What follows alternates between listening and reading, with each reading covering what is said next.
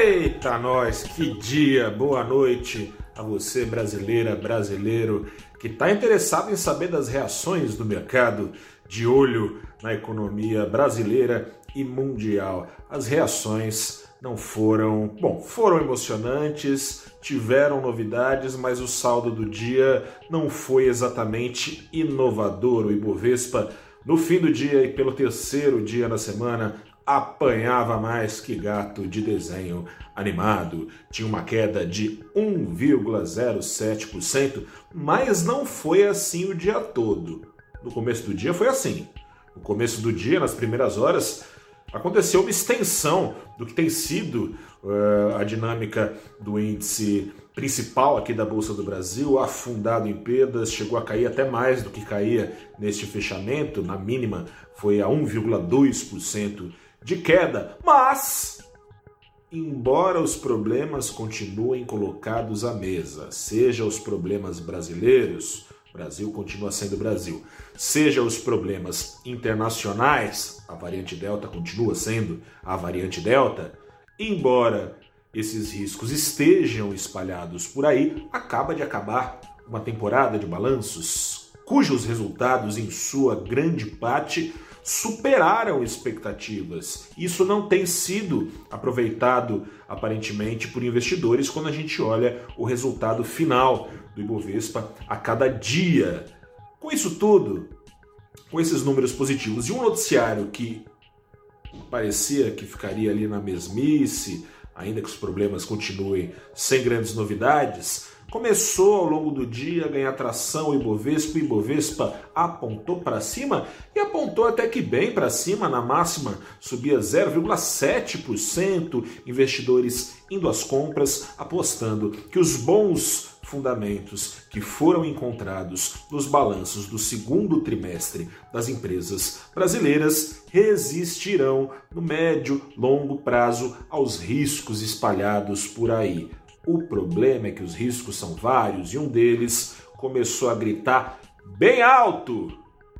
A partir das três da tarde saiu a ata da reunião do Fed, a última reunião do Banco Central Americano, e ficou lá dito com todas as letras que deve começar até o fim do ano, o fim da festa de liquidez que tem inundado os mercados de todo o mundo, mercados mais arriscados, sendo mais beneficiados relativamente, afinal de contas, com esses riscos talvez não fosse tanta liquidez assim, talvez não tivessem sido conduzidos a tantos recordes assim. É bom lembrar, o Ibovespa, apesar desse derretimento recente, em junho bateu seis recordes consecutivos.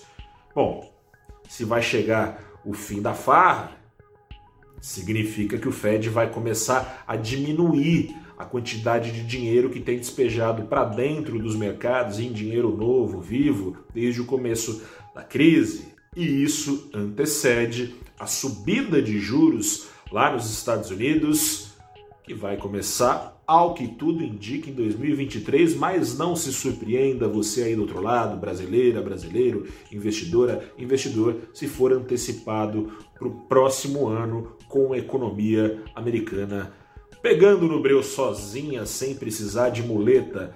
Com isso, o clima de tensão foi voltando a tomar conta, o Ibovespa deu uma balançada, ameaçou cair, voltou, ameaçou cair, até que ó, pegou o elevador com essa queda de mais de 1% para baixo, enquanto o dólar pegava o outro elevador ali do lado, ó, para cima. E a taxa de juros futura para 2031 já foi lá para casa dos 11%, um estresse muito forte na, na, no mercado de juros de ponta a ponta, né, da curva de juros do Brasil, tudo apontando para cima. O que acontece? Acontece que com a retirada dos estímulos do Fed, a bolha de liquidez que foi inflada vai desinflar. Ela pode desinflar dando uma murchadinha ou pode, isso no melhor dos casos, né, trazendo os preços um pouquinho para baixo, mas pode estourar trazendo os preços, sabe-se lá para onde. Esses riscos são maiores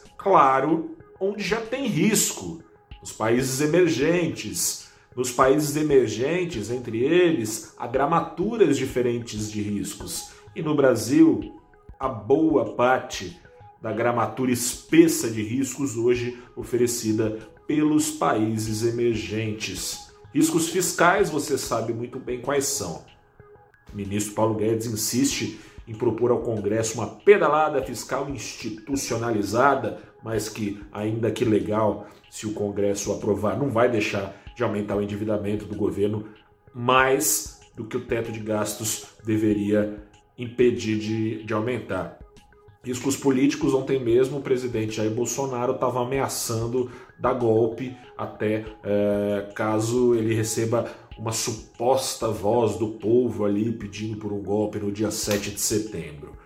Ontem ficou para depois. Bom, nesse caso aí teve gente até que comemorou, né, que ficou para depois a reforma do IR, porque ela não agrada, é, ela não agrada o setor público, na figura de estados e municípios, não agrada o setor privado, na figura de empresários, entidades patronais, não agrada o mercado, não agrada ninguém, né? É, é, agradar gregos e troianos é difícil, mas desagradar os dois é de se admirar. Parabéns aos envolvidos embora não tenha pelo menos saído o que ninguém queria, deu mostras de como o governo tem dificuldade para fazer andar a agenda de reformas, aprovar marco regulatório para o saneamento, que não mexe com grandes grupos de interesse, é fácil. Aprovar a autonomia do Banco Central também foi fácil. O Centrão, né, rolo compressor.